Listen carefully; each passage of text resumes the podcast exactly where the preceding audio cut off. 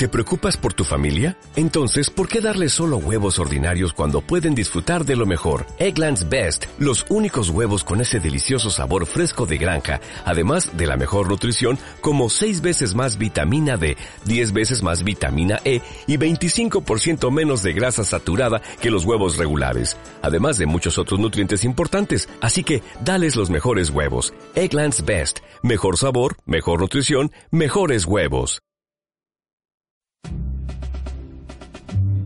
Bienvenido a Radio Libertad Constituyente. Un programa de análisis político para la acción, creado y dirigido por Antonio García Trevijano. Un espacio cultural e informativo donde el ejercicio de la lealtad, la verdad y la libertad superan lo políticamente correcto para promover la democracia formal.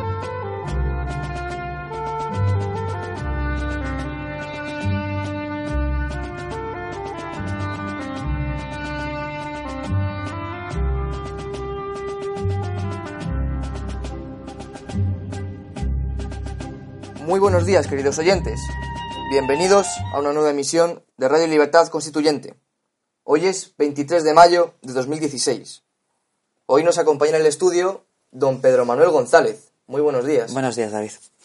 También nos acompaña a través de Skype don Pedro Gallego. Muy buenos días. Muy buenos días a todos. Y por supuesto, don Antonio García Trevijano. Muy buenos días. Hoy no tan buenos, frescos días. Es- Estoy impaciente porque la frescura del día después de estos incipientes calores entre primaverales y veraniegos y estivales, hoy el espíritu está vivo porque hay un frescor en la atmósfera e incluso en el paisaje que excita nuestros sentidos, pero también nuestro cerebro. Y para contribuir a esta excitación, vamos a ver la noticia que voy a desarrollar y que va a leer David, porque es una noti- noticia excitante, si es verdad. Y en cualquier caso, es una de las noticias más raras y extravagantes que yo he visto, he leído desde que tengo uso de razón política, que no fue, que no coincide con el uso de la razón que se habla cuando los jóvenes pues llegan a los 14, 15, 10 años. No. La razón política casi nadie la adquiere nunca. Que una cosa es la razón política muy distinto del concepto de política de la razón. Eso yo no estoy diciendo tanto, porque eso prácticamente es imposible. La política de la razón, o política científica, o política lógica, son absurdos. La política es una contraposición, una lucha por el poder de intereses enfrentados, con lo cual de ahí no puede surgir ninguna regla basada ni en la lógica, ni en la razón, ni en la filosofía, ni en el derecho. Es una lucha cruda de intereses. Y sí, lo que sí puede basar es la ciencia del poder. Y contra la ciencia del poder vamos a comentar, eh, aparentemente, estando contra la ciencia del poder, comentaremos la noticia que hoy, de la que hoy es protagonista el señor Rajoy. David, vamos a ver atentamente, leer atentamente la noticia de primera página del país. No sé. El pero si mundo no, no, no, El no. mundo no habla de ella. Cuando es una de las noticias más singulares que yo he visto nunca. Veamos. Noticia excepcional para ser comentada excepcionalmente. Quiero decir, de manera excepcional, porque la palabra, el adverbio mente, al que estamos tan acostumbrados, extraordinariamente, ordinariamente, pues procede de la unión de un adjetivo extraordinario o breve con un modo de ser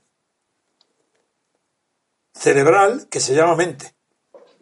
Es decir, que no creáis que esta palabra significa algo diferente de la suma de las dos.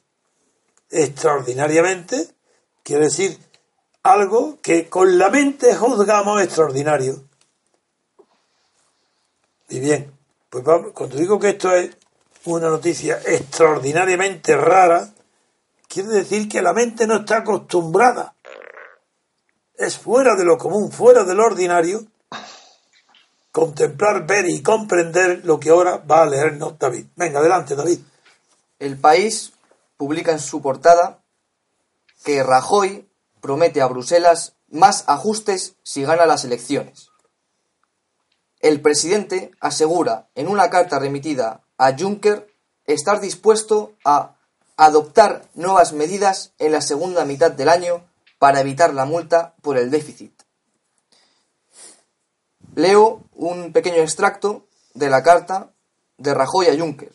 Dice Rajoy, conscientes de la necesidad de salir del procedimiento de déficit excesivo cuanto antes, en la segunda mitad del año, una vez que haya un nuevo gobierno, estamos dispuestos a adoptar nuevas medidas, si se requieren, para cumplir con ese objetivo. En la página 17, el país desarrolla la noticia. Rajoy promete a Bruselas nuevos recortes en la segunda mitad del año. Un contexto político complejo. Esa es la principal baza del gobierno para explicar los incumplimientos del déficit y tratar de evitar una sanción, según la carta que Mariano Rajoy ha enviado al jefe de la Comisión Europea, Jean-Claude Juncker. En la misiva, el presidente defiende los esfuerzos realizados por España y se compromete a rebajar el déficit en el difícil entorno político actual y a pesar de estar en funciones. Rajoy ha descartado reiteradamente en público recortes adicionales, más allá del acuerdo de no, de no disponibilidad de gasto, pero por escrito traslada otra agenda a Bruselas. En la segunda mitad del año, una vez que haya un nuevo gobierno, estamos dispuestos a adoptar nuevas medidas. Se compromete. Don Antonio. La noticia, como os dije, es algo más incluso que extraordinaria porque es contraria al espíritu del estado de partidos. Repasando en mi memoria, prácticamente conozco todo lo que conozco sobre los partidos políticos, todas las teorías que se han formulado a través de los tiempos sobre los partidos políticos. Yo no recuerdo que haya ninguna teoría que de que hable del tema sí, hay una, pero ninguna teoría que además de hablar del tema distinga entre un partido que promete en su programa electoral algo contradictorio con lo que promete en su programa electoral dentro de una comunidad internacional. No es posible comprender fácilmente que el PP, que Rajoy al frente del PP lleve diciendo que se ha levantado por fin contra la política de ajustes y de recortes y que toda su campaña electoral está basada en que ya no habrá más recortes y que de repente, sin aviso alguno de sus ministros, sin señal alguna que lo anuncie, escriba una carta a Juncker comprometiéndose a lo contrario. ¿Todavía esto? Si lo hubiera dicho y hecho el día siguiente de las elecciones, lo, se comprendería. Pero dicho ahora, antes de las elecciones, es lo mismo que si proclamara como van a hacerlo todos los partidos, lo van a sacar. Y todos los periódicos enemigos y contrarios, adversarios del PP, ya tienen la campaña hecha. Primero, diciendo Rajoy es un mentiroso, porque nos está engañando. Y aquí en el interior promete que no habrá más recortes, que se acaba la política de austeridad, que se revela contra Merkel, que ya vuelven las, las aguas a sus cauces normales. Y sin embargo, están engañándonos. Eso es la campaña hecha que tienen todos los partidos, porque está prometiendo en Bruselas todo lo contrario. Más recortes, más ajustes, más impuestos o menos servicios del Estado. Reducción en el gasto público equivale a más impuestos. Es otra manera de disminuir la carga, bien aumentando los ingresos o bien disminuyendo los gastos. Pues bien, no ha especificado cómo lo hará, pero es seguro que dice que vuelve a la política de ajuste y de recorte. Por tanto, están contempladas en la carta de Juncker, Juncker las dos posibilidades, o las dos juntas, aumento de impuestos y reducción de gasto público. La reducción del gasto público siempre alguien la padece. Si la reducción del gasto público fuera suprimir todos los servicios inútiles, suprimir el robo, suprimir la corrupción, suprimir la, la doble administración en la autonomía en los ayuntamientos, si fueran medidas racionales, qué maravilloso sería. Pero eso no es lo que dice Rajoy en su campaña electoral. Está diciendo que ha puesto fin, que ya no más ajustes, no más recortes, y lo contrario lo dice Bruselas. Bien, ¿qué significa esto? Pues una de dos. O miente a Bruselas o miente a los españoles. No hay manera de conciliarlo, porque son polo norte, polo sur, derecha, izquierda, arriba, abajo. Y es una cosa o es la otra. Ahí no cabe la socialdemocracia que es lo intermedio, lo que no es ni arriba ni lo que no es nada. Ahí que no cabe. Ante dos afirmaciones exactamente contrarias, no caben términos medios ni nada. Aquí se está mintiendo, o bien a los españoles o bien a Bruselas. ¿Qué sucede? ¿Qué sucedería si fuera posible esto? Si fuera posible que está haciendo una campaña electoral a, su, a los electores españoles, que no son electores de personas, sino ni que son electores solamente de partidos y otra cosa, su promesa de seguir con la política de recortes para evitar la sanción de 2.000 euros que se estima que hará Bruselas por el retraso de España en cumplir los plazos para reducir el déficit. Bien. Si, si es miente en un lado o en otro, ¿qué hay en la teoría que justifique esto? Uy, tenemos que retroceder nada menos que al origen teórico, a la defensa intelectual de los primeros partidos políticos, de los ingleses, desde luego, la doctrina inglesa, y también la americana de los primeros partidos, que distinguieron entre partido y facción, para poder comprender que sea compatible en el transcurso de un corto plazo de tiempo decir una cosa y su contraria sin romperse el partido. Esto es la diferencia clásica entre partido y facción. De todos los expositores de estas teorías, a mí el que, el que me parece más brillante, siempre no de ahora, lo tengo siempre leído y super leído, es un suizo que es verdaderamente muy inteligente, como es natural, es hijo de su tiempo y de las ideas de su tiempo, eh, y se refiere, está escrito en el año 1869, y se refiere al carácter y al espíritu de los partidos políticos. Y en tanto que partido político eh, describe aquellos momentos donde un partido degenera y se convierte en facción, pero contempla también la posibilidad de que una facción se regenere y se convierte en partido. Las dos hipótesis. Y esas dos hipótesis son las que plantea Rajoy con su declaración de hoy, con, con esta carta. Es el PP una facción del Estado y no un partido que ahora, hacia el exterior se acredita como partido. Eso es la, si lo tenemos la última noticia, figuraron lo que dice Blumsley, Joan Gaspar Blumsley. La facción es la deformación del partido, es el partido degenerado.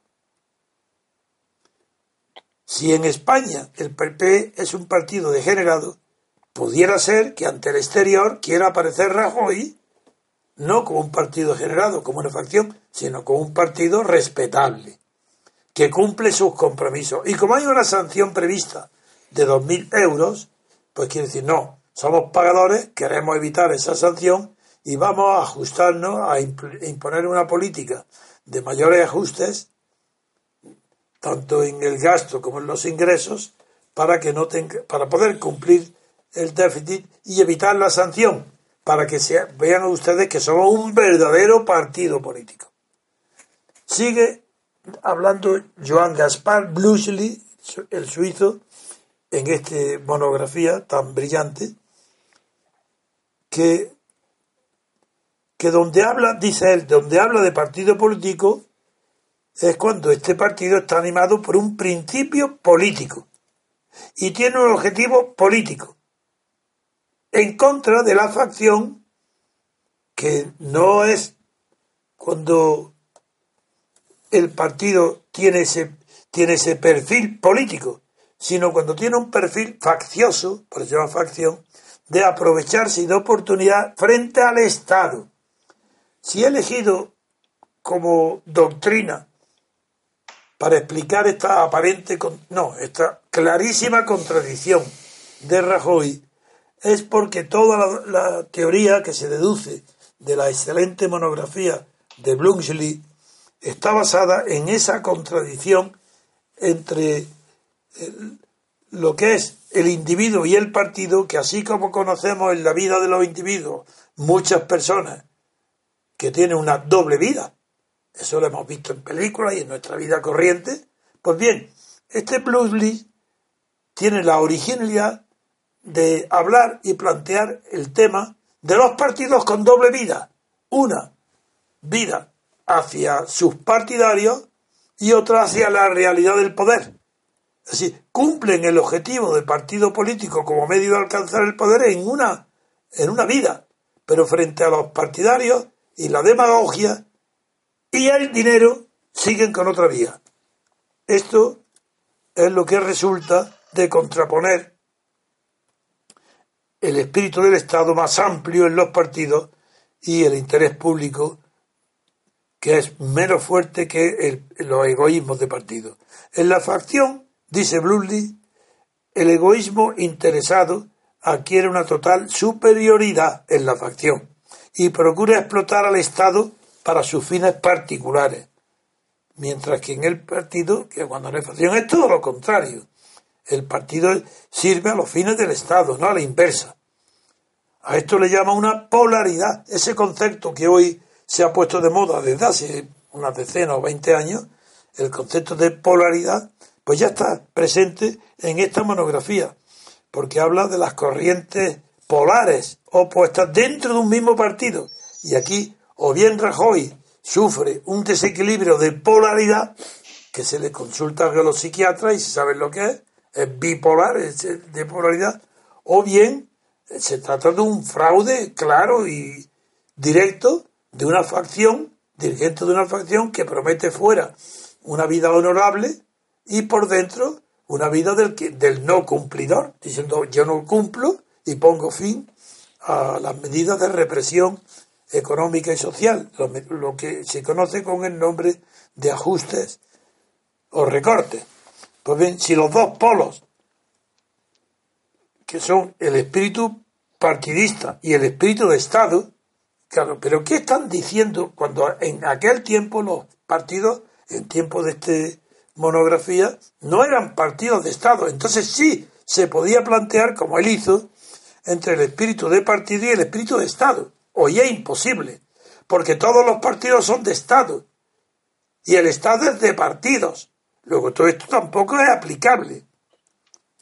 Pero vamos a seguir indagando, recorriendo en los conceptos que desarrolló este jurista para llegar a comprender cómo puede en un mismo partido llegar a esos grados tan diferentes de facción y de partido. Y hay en muchísimos pasajes ese ejemplo de cómo la facción puede convertirse en partido cuando sublima su egoísmo y por razones patrióticas, que bien pueden ser generalmente están asociadas a casos de guerra o casos de unas epidemias grandes, de grandes desgracias nacionales, un terremoto, pues del mismo, de la misma manera que en el terreno individual hay fenómenos que se llaman catárticos, catarsis, una persona quiere madurez en un solo golpe, en un solo día, en una sola hora, pues también se contemplan casos de catarsis, de, de conversiones rápidas, como San Pablo cuando se cae del caballo, pues conversiones rápidas en casos de guerra o epidemias, terremotos. Pero ¿ese acaso el, el caso de España? No. Entonces tenemos que volver a lo más simple. Y lo más simple es que Rajoy está engañando, o bien a Europa o bien a nosotros. Si se hiciera una encuesta, seguro que diría es un mentiroso y está engañando a los dos. No va a cumplir, está engañando a la vez a los dos. No es fácil de comprender. Yo lo que sí creo es que ante fuera quiere tener un prestigio de hombre de Estado. Y hasta adentro sabe que no tiene prestigio ninguno. Sabe que ahora, en las encuestas que se están haciendo, resulta que es el más odiado. Es decir, en todas las encuestas que hay, la última, la persona más indeseable del programa político es Rajoy. Sí, incluso más que Pablo Iglesias, el que más. Eso lo sabe. Entonces, ¿cómo va a añadir gasolina al fuego que le está quemando su figura en España? Mientras que en Bruselas tiene prestigio. Es allí, no solo en Bruselas, sino que en los periódicos europeos lo ponen de modelo a Rajoy, como un ejemplo de España, la más brillante luchadora contra la gran crisis, la gran depresión que ha afectado a la economía europea. Y lo ponen por encima, claro, de todos los demás países, incluso por encima de Holanda, de Francia. Es natural entonces que si allí encuentra un ambiente donde tiene prestigio, responda a ese prestigio con promesas de prestigio, que es lo que ha hecho. Esa es mi explicación. Donde es bien recibido, está cumpliendo como un caballero, diciendo cumpliré. Pero dentro de España no tiene el valor de decir la verdad, porque es un cobarde acreditado permanentemente con el asunto de Cataluña. Y esa es mi explicación a esta aparente contradicción. Hacia afuera parece un hombre de Estado y hacia adentro aparece como lo que es, un hombre de pura facción. El PP hoy no es partido estatal, sí, claro que lo es, pero es facción estatal. Esa es mi conclusión respecto a esta noticia. No sé si con ello será bastante. Para mí sí, pero no sé si los argumentos que he levantado y construido pueden ser suficientes para vosotros. Para mí sí. Así que es que hay una doble vida de Rajoy. Ojalá fuera una doble vida personal, de esas que se ocultan. Bueno, ojalá. La tiene, la tiene. ¿La tiene? Sí, hombre. Lo dejamos ahí. Lo dejamos ahí. Bueno, pues yo creo que esto es la doble vida de Rajoy, pública. La doble vida pública de Rajoy.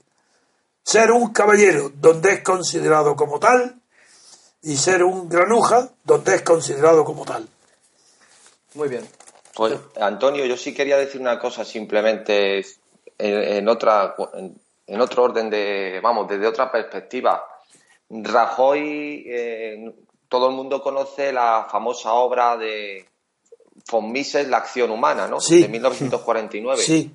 Pues deberían ponerse manos a la obra Mariano para escribir La inacción humana, Sí, que sería la bien. obra magna que culminaría su carrera como político y registrador. Está bien, está Me bien. parece una auténtica nulidad la antítesis de la política, Mariano Rajoy. Claro, la, pus- el la negligente, el pusilanimidad- vago. la pusilanimidad, la falta de carácter, el dejar hacer, el dejar que pase el tiempo, ese es Mariano Rajoy. Y cuando no tiene arresto ni para enfrentarse a sus problemas internos, como es la sedición de Cataluña, ni tampoco tiene carácter ni personalidad para lidiar en Europa. Ese es el político que está superando por su inacción a el felón Rodríguez Zapatero, bajo mi, bajo mi punto de vista. No, no, es verdad, pero tiene una cualidad. No es todo negativo. Si fuera negativo, ya hace mucho tiempo que no sería líder, porque no es que sea jefe del partido, es que dentro del partido le tiene miedo todo el mundo. Nadie se mueve.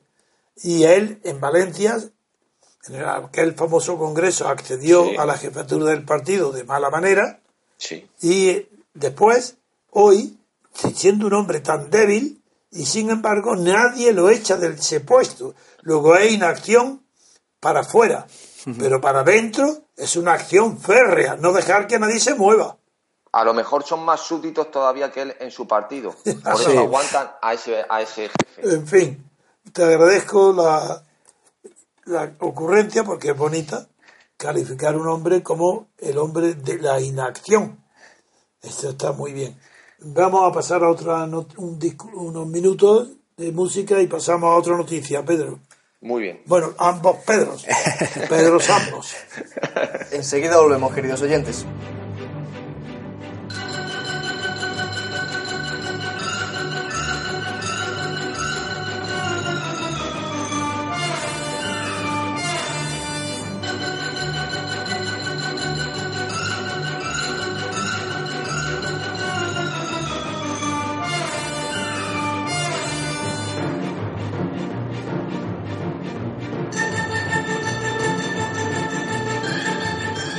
Continuamos, queridos oyentes. En esta segunda parte vamos a hablar del PSOE. El diario El Mundo publica en su página 12 que el PSOE se conjura contra el sorpaso. Sánchez reúne a todo el partido para llamar al voto útil frente a la amenaza de Unidos Podemos. El país publica la misma noticia en portada. El PSOE se conjura contra el sorpaso de Podemos Izquierda Unida. Los ex líderes socialistas arropan a Pedro Sánchez en la petición del voto útil. Desarrolla la noticia en la página 19. El PSOE se revuelve contra la amenaza del sorpaso. En un gesto desconocido en los últimos meses, el PSOE se ha unido para conjurar el peligro de verse sobrepasado por Podemos, Izquierda Unida y ECUO. Según las cuentas de los socialistas, los electores de más de 45 años tienen la llave de quién se alzará con la hegemonía de la izquierda. El PSOE necesitaría una alta participación de este sector en los comicios de junio. Cree que con ellos podría incluso aumentar la actual distancia con la alianza de Pablo Iglesias y Alberto Garzón. Esta es la noticia, don Antonio. ¿Cómo se traduce en palabras o en lemas para la acción esta conjura del PSOE? Porque es raro conjurarse. Bueno, muy bien. ¿Quién se conjura? No son los votantes. Se conjuran los ex dirigentes. ¿Contra qué se conjuran? Pues contra algo que ellos exageran, pero que hay una parte de verdad. Es que las personalidades llamados notables dentro de los partidos y aquí en España varones, son algo muy tradicional en los partidos socialistas, que a diferencia de lo que sucede en los partidos de la derecha y en el Partido Comunista, no han aceptado casi nunca lideratos, liderazgos indiscutibles y siempre quieren tener direcciones colegiadas. Es muy difícil aceptar en los socialistas un jefe indiscutible. Entonces la conjura es contra quién, contra ellos mismos. A Sánchez lo han dejado al pie de los caballos desde que, desde que empezó. Entonces la conjura es, no ataquemos más a Sánchez, vamos a presentar una imagen de unidad porque hay peligro de que Podemos Izquierda Unida nos sobrepase. ¿Qué significa esto?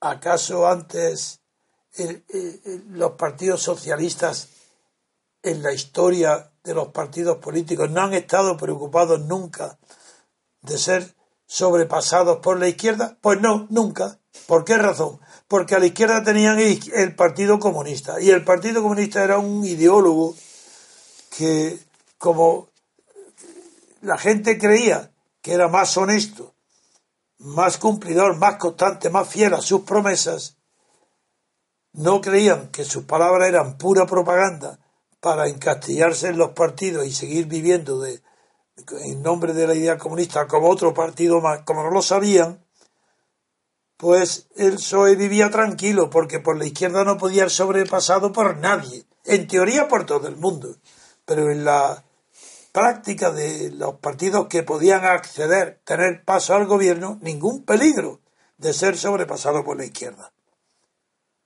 Esa es la tranquilidad con la que el PSOE ha practicado siempre una política de derechas. Porque tenía una marca de izquierda. La marca de izquierda, el PSOE de izquierda, obrero, español. Ni español ni obrero, pero esa marca vale. La gente sí, pero valía, mientras la marca por la izquierda era Partido Comunista. El Partido Comunista, después de la experiencia de Stalin, era imposible que fuera, pudiera ser votado. Y si en Europa ha habido alguna vez una presencia del Partido Comunista en esta parte occidental de Europa, por ejemplo en Francia, ha sido con De Gaulle después de la guerra, no por unas elecciones, porque tomó parte activa en la resistencia contra el mariscal Petén. Y en Italia igual, claro. Y en Italia lo mismo. Pero se olvida que ese partido comunista que formó parte de la resistencia antes de que se produjera el pacto de Molotov y Ribbentrop estaba en una posición. Pero cuando se produjo el pacto, Ribbentrop, ministro de Asuntos Exteriores de Alemania, de Hitler, con Molotov, ministro de Asuntos Exteriores de Stalin, cuando se produjo ese pacto, Maurice Tolé, el célebre líder del Partido Comunista francés, y el diario L'Humanité, el diario del Partido Comunista francés, iban, se instalaron en el cuartel general de los alemanes en París para prácticamente editar el, el la Humanité allí mismo. Y Maurice asistía a la comanda Tour alemana para recibir órdenes. ¿Y sabéis lo que decía la Humanité? El Partido Comunista bajo la dirección de Maurice. ¿Qué es lo que decía de De Gaulle que estaba en Londres organizando la resistencia? Diciendo que De Gaulle era un agente del imperialismo inglés. Ese era y sigue siendo el Partido Comunista. Sigue siendo bajo otros intereses. Hoy no hay ningún interés imperialista de la Unión Soviética al que servir. Lo que sigue siendo es un partido ideológico que, que sigue las consignas de un jefe. Por eso no se le tiene miedo ninguno, no se le tenía miedo ninguno a Izquierda Unida, que era esencialmente en un nombre nuevo para el viejo Partido Comunista. Pero amigos, ha pasado algo distinto. Y el distinto es que entre los partidos emergentes ha surgido Podemos. Es verdad que viene del Partido Comunista. Pablo Iglesias, Rejón, Monedero, todo eso provienen del Partido Comunista. Es verdad que los partidos comunistas estos no son niños, no tienen 14 años Llevan mucho tiempo militando en el Partido Comunista. Pero ahora salen diciendo cosas muy extrañas que nadie entiende. Siendo comunistas dicen cosas rarísimas. Primero sobrepasan ellos al Partido Comunista por la izquierda. diciendo que nada, que no, que, que, no, que son ridículos, que no triunfan, que no hacen nada, porque tienen principios. Y atacan a Cayo Lara por ser un hombre de principios. Lo ponen en ridículo, diciendo que, que se contenta con un 12%. Ellos no. Ellos quieren el cielo y van a conquistar el poder por asalto, van a asaltarlo. Exactamente igual que Ramiro, no, que Ramiro le des más ramos, que le des más ramos a la conquista del Estado, por la fuerza. Por la fuerza no de los fusiles, sino la conquista del Estado estando dentro, como un partido más, partido ya lo ha conseguido, y una vez dentro del Estado, hacer el partido de todo el mundo. Lo que se llama así. El que todos los partidos, 16 partidos, siglas, da lo mismo. Otras veces esas siglas desaparecían ante el poder de uno partido más fuerte. Hoy no. Hoy Pablo Iglesias recoge todas las siglas existentes en España. La suma y es el partido atrapado todo. El partido atrapado todo es el de Pablo Iglesias. Y entre lo que ha atrapado es al Partido Comunista. Izquierda Unida es el Partido Comunista y Garzón es del Partido Comunista. Lo ha atrapado. Y ahí se produce el pánico porque había una encuesta publicada ayer en el país donde dice que Podemos, Izquierda Unida, sobrepasan al PSOE, a Vigo. Eso ha sido tocar la campana de arrebato. Como un fuego. Están sonando la... ¿Qué hay? ¿Qué está pasando? Arrebato. ¿Qué es esto? Que está incendiándose el PSOE. Porque por primera vez en su historia teme ser sobrepasado con unas siglas de izquierda. Ya sabe, ya sabe el PSOE y todo el mundo que Podemos no tiene ideología. Pero los que lo siguen, los votantes, no se sabe por qué, como estaban indignados y creen que Pablo Iglesias eh, sigue siendo indignado, pues lo votan. No importa que no ataque las causas que producen los efectos indignantes, eso no importa. Está indignado y eso les basta para identificarse con los indignados del 15 de mayo. Pues ahora, este problema hay que resolverlo. Esto no es cualquier cosa, de manera que Rajoy hace unas declaraciones inauditas, prometiendo impuestos y supresión de servicios sociales si gana. Es decir, no me votéis, porque como votáis, lo yo por vosotros. ¿Y el PSOE qué dice? Pues que se reúnen todos para decir se acabó. Unidad, todo alrededor de Sánchez. Nos conjuramos para que no pueda pasarnos el Partido Comunista. Y ahora inventan un eslogan. Como no creen más que el letrero en eslogan, y como el pueblo español desde, la, desde Franco está imbecilizado políticamente, como no tiene ni idea ni hábito ninguno de los análisis políticos, se cree todo lo que sea propaganda electoral. ¿Y cuál es ahora? Pues muy sencillo. Si culpan, lo que es fácil, a la opinión pública, porque todas las encuestas revelan que ahí sí acierta. Si culpan a Podemos de que no ha querido pactar con Sánchez, quieren decir que ahí no has querido pactar con nosotros, no has querido un cambio, un gobierno del cambio.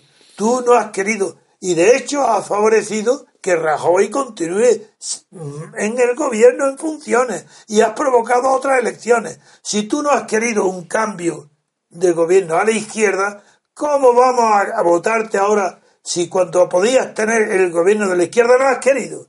Ahora vas a querer conseguirlo, lo que no has podido obtener, no has querido obtener cuando te lo ofrecíamos encima de la mesa, con una simple aceptación del pacto que te ofrecimos, lo has rechazado. Ahora quieres conseguirlo en unas elecciones, eres un mentiroso, es falso, nadie puede creer en ti has podido tener un, gobierno de izquierda a tu mano y no has querido y ahora prometes que sobrepasarnos.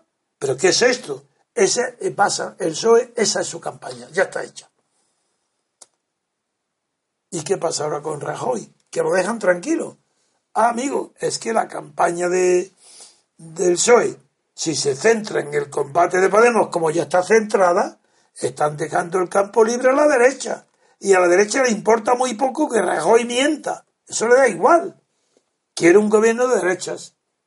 Y si Rajoy miente, pues ¿qué? Pues ya está, una mentira más. Que en Europa queda mal, ya darán explicaciones en Europa. Ya explicarán lo que pasa en España. Y si es necesario pagar los dos mil millones de multa, la pagarán. Esto lo que quería ahora es someterlo primero a la consideración de Pedro, el, el canario, y luego Pedro, el abogado. Venga, Pedro. Pedro Manuel, empieza tú. Bueno, bueno, pues es que está todo muy claro, ¿no? Es el salves el que pueda y que, bueno, pues eh, en el reparto de lo que hacen siempre, que es repartirse puestos, en el PSOE se han dado cuenta que ya, eh, visto este escenario de las secuestras, se van a quedar sin nada que repartir entre ellos. ¿eh? Entonces no les va a quedar más narices que juntarse en torno a una figura tan discutida para ellos como es eh, Pedro Sánchez. Además, me llama mucho la atención que siempre en estos casos, cuando las cosas se ponen así, así de oscuras, siempre sale Felipe González por ahí, Sí, sí, ¿verdad? ya salió, ya Eh, salió. y, y aquí aparece incluso las declaraciones de, Felipe, de Felipe González, ¿no? Diciendo que... y Zapatero, no, Y Zapatero, sí, sí, sí, sí. Todo. Dice que mm, eh, en un, en un mensaje en vídeo, también sale en el plasma, al parecer, como, como Rajoy también, ¿no? Llama a la movilización de los votantes porque dice, no podemos seguir en esta situación. Cuatro años más de Rajoy son una tortura inmerecida para los ciudadanos, cuando en realidad el mensaje es para, para Pablo Iglesias, en realidad. Y Zapatero asegura que el PSOE, justo lo que decía don Antonio, es el partido con más historia y que esa experiencia enseña que la unidad está por encima de todo. Esa es la verdad. ¿Eh? Porque nunca la han respetado esa unidad. Eso es, y que lo que dice, lo que cuenta es la calle, que, Bien. que poco importan las, las encuestas. Y a ver, Pedro Canario, Pedro Gallego, que Bueno, gallego viviendo en Canarias. Venga. Vamos a ver, eh, ya sabe lo que pienso yo de- del Partido Socialista, ¿no? Pongo en mi boca su frase, que por, un- por algún lado siempre se les tiene que ver la patita. Sí, Eh, el PSOE es el partido de, sin duda alguna, bajo mi tesis, el PSOE es el diseñador actual del estado de corrupción de- que vive España. Empe- El diseñador como arquitecto Felipe González. Además de ser el partido más financiado en la transición, que quiero recordar, que usted lo ha nombrado alguna vez, pero voy a decir cuántos afiliados tenía el PSOE en el 75. ¿Sabe usted cuántos afiliados tenía? Tenía 1.500 afiliados. si eso lo sé yo perfectamente. O sea, era un partido que era la nada.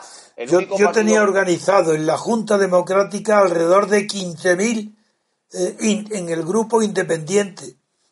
Cuando el PSOE tenía eso, 1.500 o 2.000. Yo lo sé. Vale.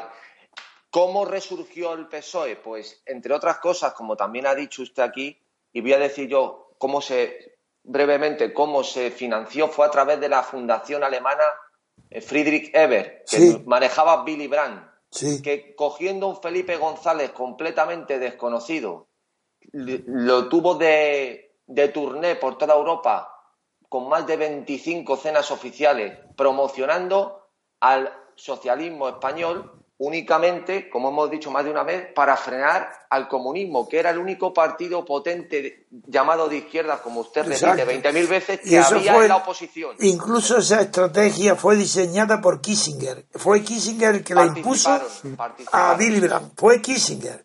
participaron. Bueno, es decir, fue el partido más promocionado y más financiado de Europa, el Partido Socialista Español, o de los más, no solo de Alemania, de otros partidos socialistas. Bueno, eh, ante esto, ¿por qué cuento esto? ¿Por qué viene a cuento esto? Quiere resurgir el PSOE que cuando usted, cuando lee Pedro lo del partido con 100 años de historia es que me entran arcadas, porque cualquiera que estudie la historia del Partido Socialista tiene que ver lo que ha sido el Partido Socialista durante esos 100 años de historia, como contó también usted una vez, que ponían 100 años de honradez y le ponían debajo los comunistas y ni uno más, ¿no? Y, no, y ni un día más. Y ni un día más. No un año más, ni un día más. pues quiere sacar ahora la solera, la solera del PSOE, del Partido Socialista Obrero Español, quiere ahora apelar a esa solera eh, Pedro Sánchez, un líder que lo único que tiene es testosterona y altura.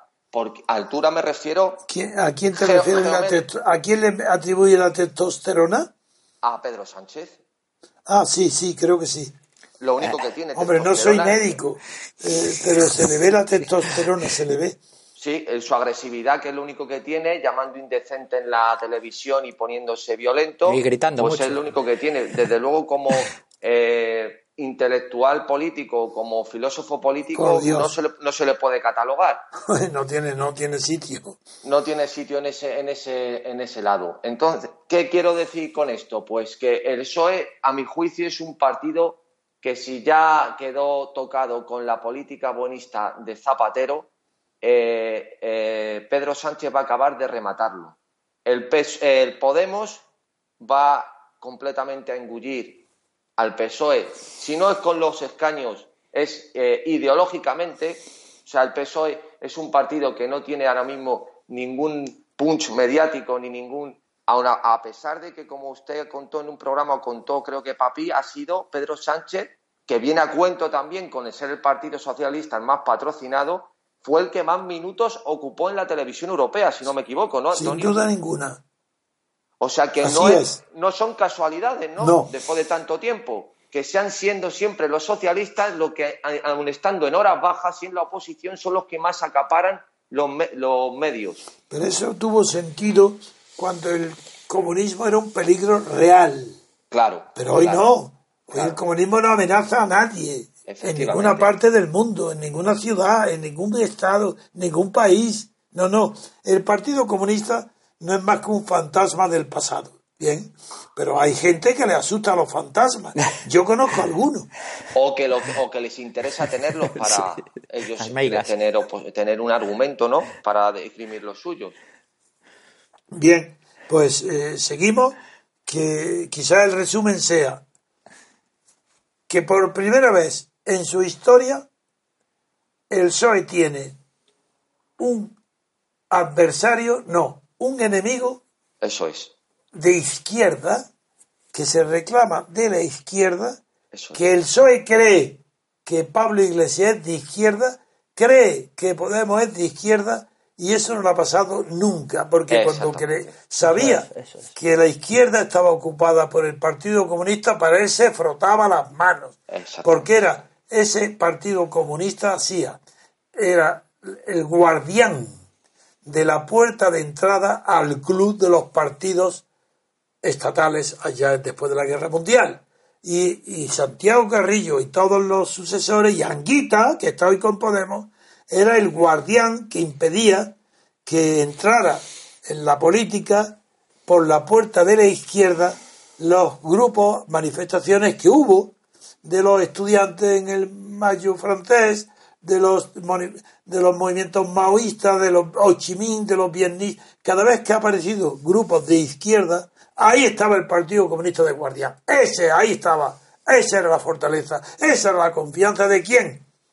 Al principio, no de Kissinger, que era tan tonto que creía que el Partido Comunista todavía, en los años 75 y 76, porque es verdad que en Portugal tuvo una, una actuación sensacional, pero fue como el último canto del gallo o del cisne, porque el Partido Comunista en España no tuvo nunca la menor posibilidad, nunca, de poder llegar al gobierno, lo cual no quiere decir que no fuera una gente respetable porque era el primer partido que había hecho, había, se había enfrentado de verdad y en la clandestinidad a Franco.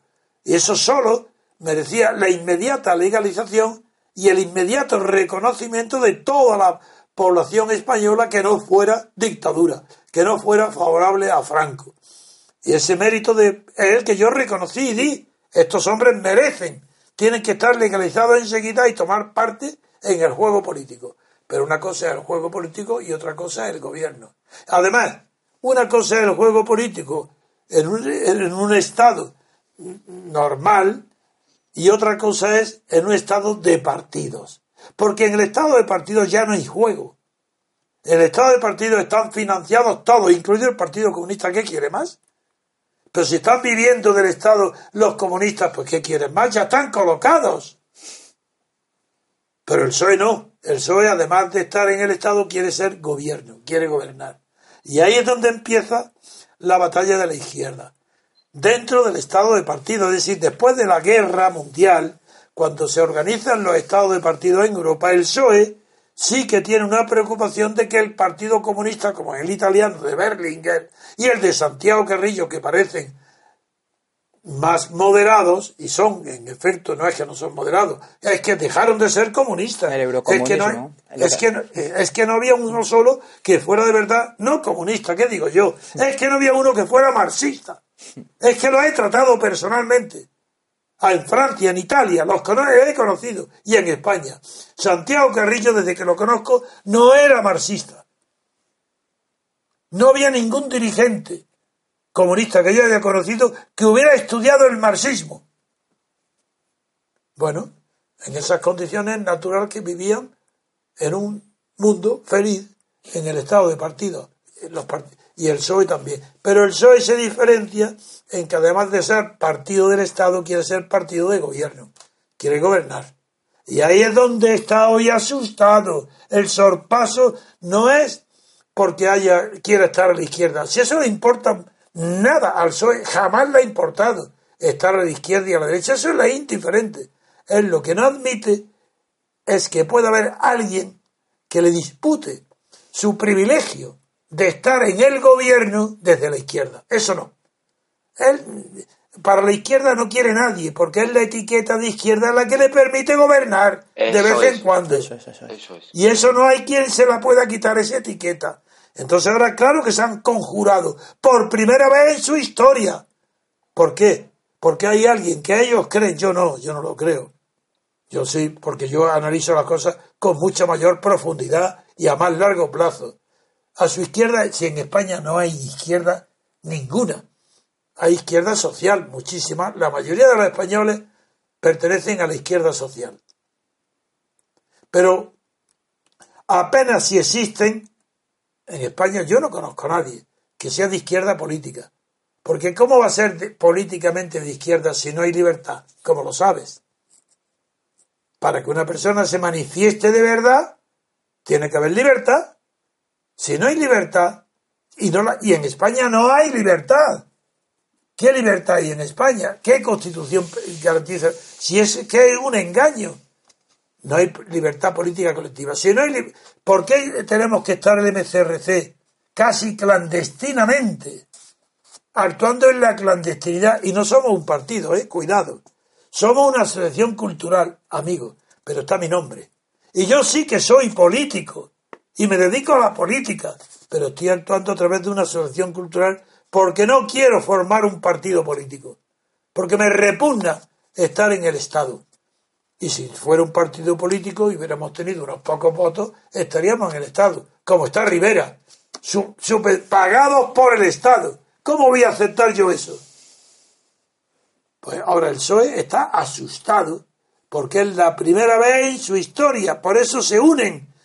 Eso que nunca ha conseguido el Partido Socialista, unir a sus varones, a sus notables. Anda, en España va a dar el ejemplo.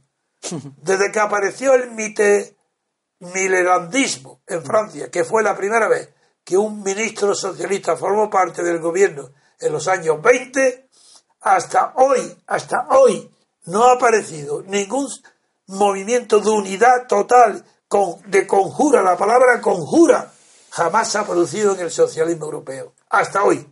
¿Por qué? Porque se le acaba la etiqueta, porque no tienen el monopolio de la izquierda de la izquierda operativa. Izquierda comunista sí, pero eso no, es ningún peligro, al contrario. Eso es un favor inmenso que le hacía el Partido Comunista al PSOE. Cuanto más comunista, mejor. Si era más sincero, mejor. Menos posibilidad que tenía de gobernar. Por tanto, más tranquilo el PSOE de que él no tenía que ocuparse de la izquierda, ni favorecer a la clase obrera. Eso allá el Partido Comunista, y como no podía gobernar, pues quedaba la situación de España como está. Que después de tantos años de gobernar el PSOE, la clase obrera no ha subido. Señal de que no ha, habido, no ha subido de nivel económico, ni social, ni cultural. Lo cual, ¿qué quiere decir? Que los partidos socialistas obreros españoles han sido falsos permanentemente, que no han defendido a la clase obrera, a las clases humilladas, a las clases bajas. No, porque no han contenido nunca una concepción de la libertad política colectiva que es igual para todos. Y por esa razón, hoy están conjurados, ¿quién? Los varones. Vamos a no dividirnos porque son tan ilusos, tan tontos, tan incultos, que creen que la causa de la debilidad del PSOE es la desunión de sus varones. ¿Cómo? ¿Pero qué tontería? ¿Qué estáis diciendo? No, no, es que como el PSOE nunca cuando está en el gobierno hace igual que cuando está Rajoy en el gobierno, como hace el, el PSOE español es igual que el PP, cuando está en el gobierno no se diferencian uno de otro, como tiene la misma corrupción y favorecen a las mismas clases pudientes, a la misma banca, a las mismas grandes compañías, al mismo IBEX, como son iguales, pues naturalmente no se han preocupado de la clase obrera. Y ahora se conjuran, no, si se conjuran, si vamos a ser de izquierda, vamos a defender a la clase obrera, vamos a llamar que nos, que nos respalden los que están parados, vamos a, a apoyar, no, no, no, se conjuran para que no haya divisiones entre los varones. Eso es lo que yo hoy quiero denunciar. Y no sé, yo creo que hay tantas noticias que debería de pasar a otro tema. Sí. Para terminar, Antonio, me, ha gustado mucho eso que también lo quería, para terminar, de eh, exponer, que es que como en España, como símbolo mm, típico en la política española, esgrimir el argumento de, de ser de izquierdas era una virtud, era algo virtuoso, y eso de boquilla, de boquilla el PSOE lo esgrimía con la boca grandísima donde iba, se ha encontrado de frente a alguien más de izquierdas que ellos. De boquilla también. De boquilla, de boquilla de, también. De boquilla también, pero que tienen la boca más grande. Sí, eso y, es. y van en manada, no salen de uno en uno, como O, van a... o- o un hambre mayor de, de robar Asalto. en el Estado. Porque hay que ver la ambición que tienen los de Podemos de robar hasta una beca pues de mil euros, de 100 euros. Y también la quieren robar. Fíjese si son de izquierdas, ¿eh? Eso sí que son de izquierdas de los buenos. Pues eh, ahí está, que el PSOE se ve impotente ante esos argumentos que grimía y tenía fácil contra el Partido Popular y ahora mismo ese argumento contra Podemos no les vale. Tienen que buscar pues este, esta charada de la unión de los varones y de la unión de la historia del PSOE que cualquiera, pues que da causa irrisión a cualquiera que tenga un poco de inteligencia. Claro. Y por esa razón unimos la noticia que acabamos de comentar, y con esto lo doy por eh, el, el comentario terminado, lo uno con que el PSOE se suma a la disputa entre el PP y Ciudadanos por la figura de Suárez. Amigo, Bueno. atención, ¿Cómo no? porque el voto moderado, el más, y el voto moderado, el más infiel, para hacer frente a la alianza Podemos-IU. Es decir, que el PSOE se suma ahora a la carrera que hay para ensalzar la figura de Suárez, que la empieza Rivera y la continúa ahora el PP también la ha insinuado y, sobre, y el PP desde luego, y ahora el PSOE arranca la batalla final por el centro, por el centro. Esto sí que merece un comentario, ¿eh? Desde luego. Porque los votantes que llama de centro no se refiere a que haya un centro ideológico, eso no existe, eso es imposible. ¿Quién define el centro ideológico? Pues es decir, los moderados, los menos exaltados, eso, eso no, eso no es ideología. Eh, Los, que están más dialogantes, pero eso no es de ideología. El centro no es una cuestión política ni ideológica. El centro, lo he explicado algunas veces desde hace mucho tiempo, es un concepto que solo existe dentro de la esfera de gobierno. Así no se puede gobernar mucho tiempo si no hay un presidente del gobierno que sea central dentro en comparación con todos los que forman parte de su gobierno. Por ejemplo, Franco no podía, no pudiera haber, no podría haber durado su gobierno 40 años si él mismo, Franco, no hubiera sido el centro de todas las fuerzas franquistas, religiosas, militares, banqueras, y él se colocaba en el centro, teniendo también a Girón, a Solís, sindicatos, obreros, sociales. Falange, todos. Falange, etc. Stalin no podría haber gobernado si no él mismo no fuera el centro. Y lo mismo el concepto de centro es un concepto de equilibrio gubernamental, no político. Y Hitler también con las SS. Y Mussolini, SA. es que no ha habido un dictador que no sé, que dure si no ocupa el centro. Eso, bueno, pues esto aquí, el centro en cambio, se ha confundido con una ideología. Cuando es una cuestión de carácter, pero es que es verdad que cuando los valores de que llamamos nosotros socialdemocracia, que le llamamos los disvalores o los antivalores de la socialdemocracia, donde nadie, ni en la derecha ni en la izquierda, se atreve a decir la verdad sobre las cosas, sino que todo es relativo, cuando lo que hay es un escepticismo absoluto sobre todo, que incluso se discute lo que es escepticismo, porque claro, si el escepticismo es una ley absoluta, que no nada es válido, que todo depende, que todo es relativo, ¿por qué no admitir que es absoluto esa ley, la del escepticismo? Pues ni eso. Así los escépticos no admiten en absoluto ni siquiera la propia ley del escepticismo. Eso no depende. Ah, eres escéptico y la ley que te rige depende de qué. Bien, pues esa ahora es Suárez. Pero ¿sabéis quién es Suárez? Pero Suárez, este hombre que saludaba levantando el codo, que iba a las misas en el buzo, en el puerto Santa María, para comulgar al lado de Carrero en los veranos. Este hombre, falangista, ministro de la Falange y amigo de Torcuato Fernández Miranda y de los hombres del Opus Dei, este hombre, apoyado por la Falange y el Opus Dei, y descubierto por Carrero por su piedad en la iglesia, es favorecido por el consejo que le da Kissinger y Helmut Schmidt y Billy Brandt a Juan Carlos de que después del fracaso de Carlos Arias y de Fraga, ministro del Interior, que tiene que nombrar un presidente del gobierno más joven de su generación.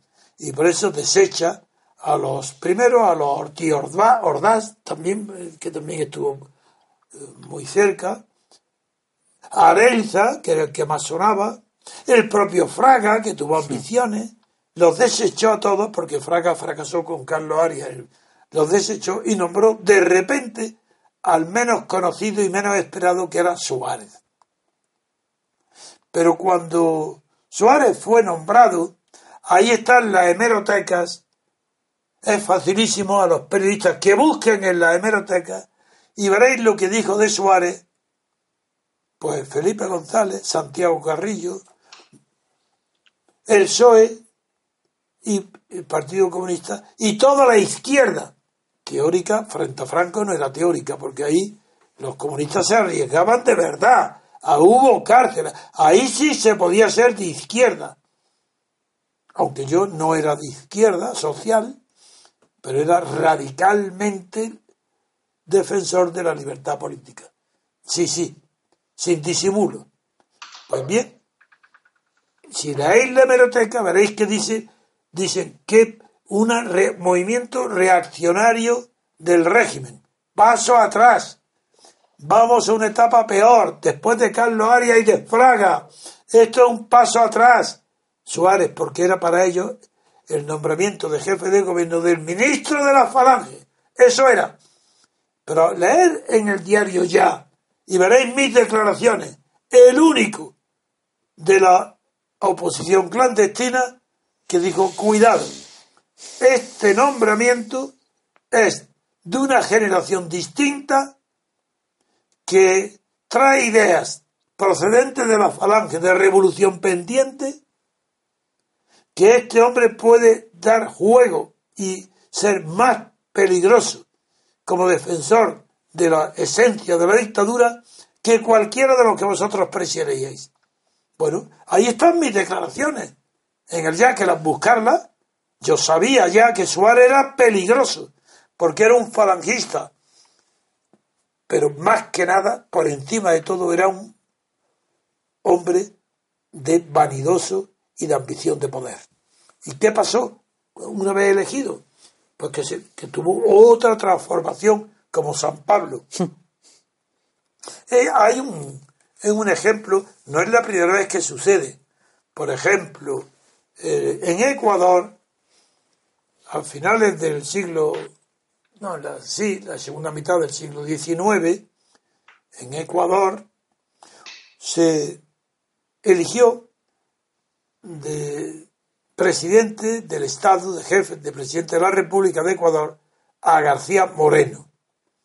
¿Quién era García Moreno? Un millonario educado en París, un hombre guapo, elegante, conquistador, mujeriego, pero muy católico.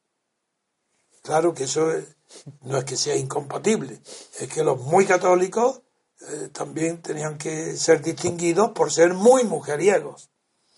Pues este hombre parisino, de costumbres elegantes, parisinas y ricos, lo eligen presidente de la República de Ecuador. ¿Y qué queréis que pasó?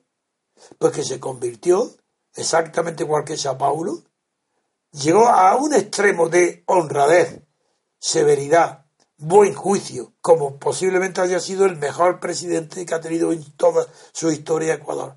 Tan coherente que llegó a declarar la guerra a Italia cuando eh, el problema de la República Italiana con el Estado Vaticano, con los pontificios. Declaró la guerra a Italia, a la monarquía italiana. Bueno, pues esto le ha pasado a Suárez. Suárez un vulgar falangista, un hombre que apenas pudo terminar la carrera de abogado, un hombre no solo inculto, sino muy poco inteligente, un hombre solamente adulador, covista. ¿Y en qué consistió su gobierno? Primero, en adular al rey Juan Carlos para tener su apoyo. Luego, en conceder todo lo que le pedía la oposición, porque tenía el complejo franquista, quería no parecer franquista. Y era sincero. Era un hombre tan poco culto que su cambio ni siquiera tenía autocrítica, no se daba ni cuenta que estaba cambiando, que era otro ser. Y empieza no solo a creerse que es alguien importante, que habla desde la responsabilidad, que puede prometer, y prometo, que puede prometer y prometo cosas impresionantes, que lo hacía Ónega. Esos discursos eran de Ónega, si no eran suyos, si él no sabía escribir. Bueno, pues ahora Sánchez puede prometer y prometo que será honrado. Por lo menos Suárez decía puedo prometer y prometo que habrá pensiones, que habrá libertades, que habrá estatutos, que habrá lo que sea. Este no. Pedro Sánchez dice, puedo prometer y prometo que seré honrado, que seré leal. Bueno, algo tan ridículo, tan infantil, tan de payaso, que da vergüenza oírlo. Bueno, pues estos descubren a Suárez. Primero Sánchez lo quiere imitar. Luego viene el PP, que nace como oposición a Suárez. Si es que el origen del PP es Fraga, que es la oposición a Suárez. El anti-Suárez era Felipe González y Fraga. Pues eh, hoy, tanto el PSOE como el PP quieren parecerse a Suárez y lo convierten en su figura. ¿Y por qué es? Porque creen que fue de centro. Pero es que Franco fue de centro. Y Felipe González ha sido de centro, por eso duró 12 años. Y Rajoy es de centro, aunque ya le estáis deseando quitarlo de en medio. Aznar fue de centro. Ningún gobernante ha podido jamás durar si no es de centro. Es ridículo ahora que venga el país a hacernos unos gráficos diciendo que el centro es una puntuación. Claro que sí, ya lo sabemos. Que ha hecho el país unos gráficos, una estadística diciendo que cuando la intención directa de voto se sitúa del 0 a 10, el que tiene 5 en la intención de voto es el centro. eso tan ridículo. Dios mío, qué barbaridad. Eso es lo que está diciendo, que en una encuesta, en la intención directa de voto, es centro el que tiene 5 de puntos. Y según estos estudios, esa maravilla de ciencia, resulta, claro que es una tontería, resulta que el partido más centrista de España es Ciudadanos, que tiene 20,8 puntos de centralismo. El segundo es el PSOE, que tiene 16,4 puntos de centralismo. El tercero es el PP, que tiene el 12,8 de centralismo. Y el último es Unidos Podemos, que está casi, casi cogiendo ya al PP con el 11,8. Le separa un solo punto del PP. ¿Os dais cuenta de verdad, oyentes, queridos asociados, queridos amigos? Es que somos locos, es que no nos damos cuenta del ridículo, de la ignorancia, de la mentira ideología que nos quieren hacer creer con la existencia del centro. ¿No veis cómo el periódico País ni sabe ya por dónde va? Esto es lo que quería yo decir hoy para completar la imposibilidad de que haya una ideología de centro. El centro es una cuestión psicológica dependiendo de cada individuo.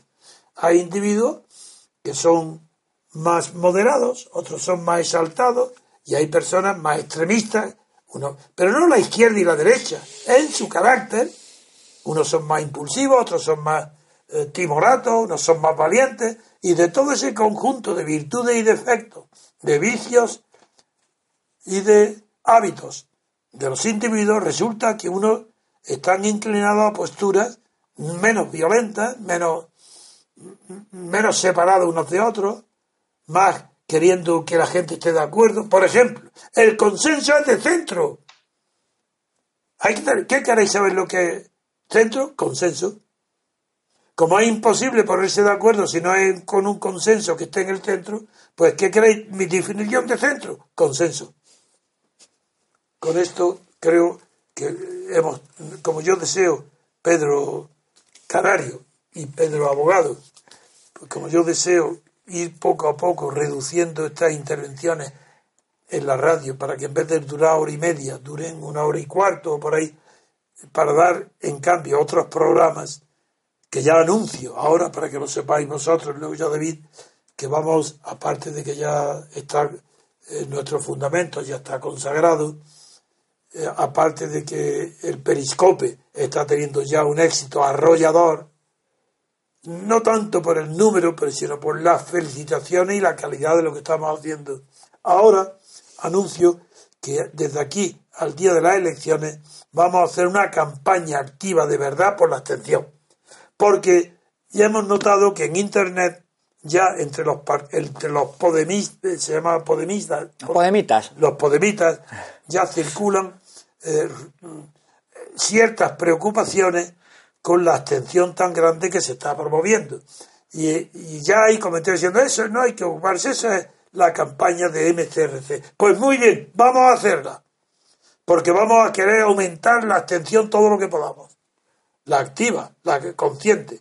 Con esto, pues tenemos que dar desgraciadamente por terminado porque yo me apetece seguir hablando más tiempo con vosotros. Soy, somos, soy, sois los amigos, sois asociados. Tenemos una afinidad cultural grande. Nos encontramos solos. Yo sé, durante, yo me he encontrado solo durante 30 o 40 años. Bueno, pues es normal que ahora vosotros queráis disfrutar de la compañía, no la mía, también, sino de todos los asociados. Y eso los programas ayudan también no solo a un placer cultural intelectual de oír por primera vez en España después de tantos años verdades y análisis eh, profundos o científicos, sino que también ayuda al, a la amistad, al florecimiento de la amistad, a la necesidad y las ganas de que los asociados al MCRC quieran conocerse y cultivar su amistad unos con otros. Y eso tenéis que hacerlo en vuestras provincias, en vuestros pueblos. Tenéis que hacerlo porque es un placer inaudito a que aparezca de repente amistades desinteresadas, que no es para un negocio ni para un partido político estar en el gobierno, sino que es una amistad eh, que está fraguada con eh, palabras, no, con creencias, con verdades, con ilustración, con cultura, con historia, eso es una maravilla. Y yo os invito a que cultivéis entre vosotros la amistad para dar un placer que hasta ahora era muy difícil que personas decentes y decorosas y buscando la verdad pudieran tenerlo. Muy bien. Finalizamos, queridos oyentes. Les anunciamos también que desde hoy mismo ya pueden adquirir los libros de don Antonio a través de nuestro diario, de diariorc.com. Siete libros y además de la, Y el ateísmo. la que son ocho libros. Pues espero de verdad que lo agotéis rápido para seguir editando, porque esto va a ser una fuente también para poder ayudarnos a financiar los gastos eh, del MCRC y de los viajes, los hoteles, Bruselas, pues, que están aumentando los gastos, pues ahora comprar los libros para, para ayudarnos a todos, a la MCRC, a financiarnos. Muy bien. Les emplazamos al programa de mañana, queridos oyentes. Y a los espectadores de Periscope les anunciamos que el miércoles también habrá sesión de Periscope. Ah, bueno, también se va a incorporar ya el miércoles Gabriel Albiac, porque ya ha dejado la, ha terminado la, su compromiso con la universidad y vuelve a incorporarse ya a nuestra radio y el miércoles comparecerá junto con Dalmacio y habrá otras sorpresas también que no las diré de personas de muchísimo fama que se incorporan Eh, uno de ellos es un escritor muy muy conocido premiado y otro es un constitucionalista que es profesor de la universidad eh, de, de la universidad de la esto de la distancia la- UNED. la UNED que eh, sí que sigue es nuestra eh, teoría constitucional y que también se va a incorporar ya habitualmente a estas eh, reuniones tanto en la radio como en el periscope Así que atención, que vamos a tener sorpresas muy agradables con las personas nuevas que se incorporan al programa. Antonio, Dime, eh, para terminar solo es que como has hecho referencia al centro, la izquierda y la derecha, me- es que me entran directamente arcadas de cómo, se, de cómo se puede hacer referencia a esas categorías en el estado de partidos. Claro. Es completamente de base, es una falacia de partida. Y para terminar, que sabemos que tenemos que hacer los programas más breves, eso tendría sentido, y me he acordado con esa referencia al centro, por ejemplo, en la división que hubo de- en la Revolución Inglesa entre puritanos, los levelers, liberadores y los diggers, los cavadores, que son los comuneros. eso Ahí fue ahí se podría eso fue de- del tiempo de Cromwell. Claro, ahí sí se podía entender que los levelers, los niveladores, hacían las veces de un centro, entendiendo centro como que estaban entre los digger cavadores, que eran comuneros, y los puritanos de Cromwell. Ahí sí, pero hablar de centro con unas categorías matemáticas de puntuación y decir que Ciudadanos es de centro porque tiene tantos puntos es un insulto a No, la y el partido católico, que en Alemania se llamó Centrum, Sí. ese partido católico también estuvo por la diferencia con los protestantes, la diferencia de Baviera, el norte, también tuvo cierta justificación, pero desde el, desde el punto de vista ideológico no. Muy bien, pues nada, gracias Pedro y hasta Nada. muy pronto. Muy bien. Muy bien. Les pedimos que compartan la emisión y le den a me gusta. Les deseamos que pasen un buen día.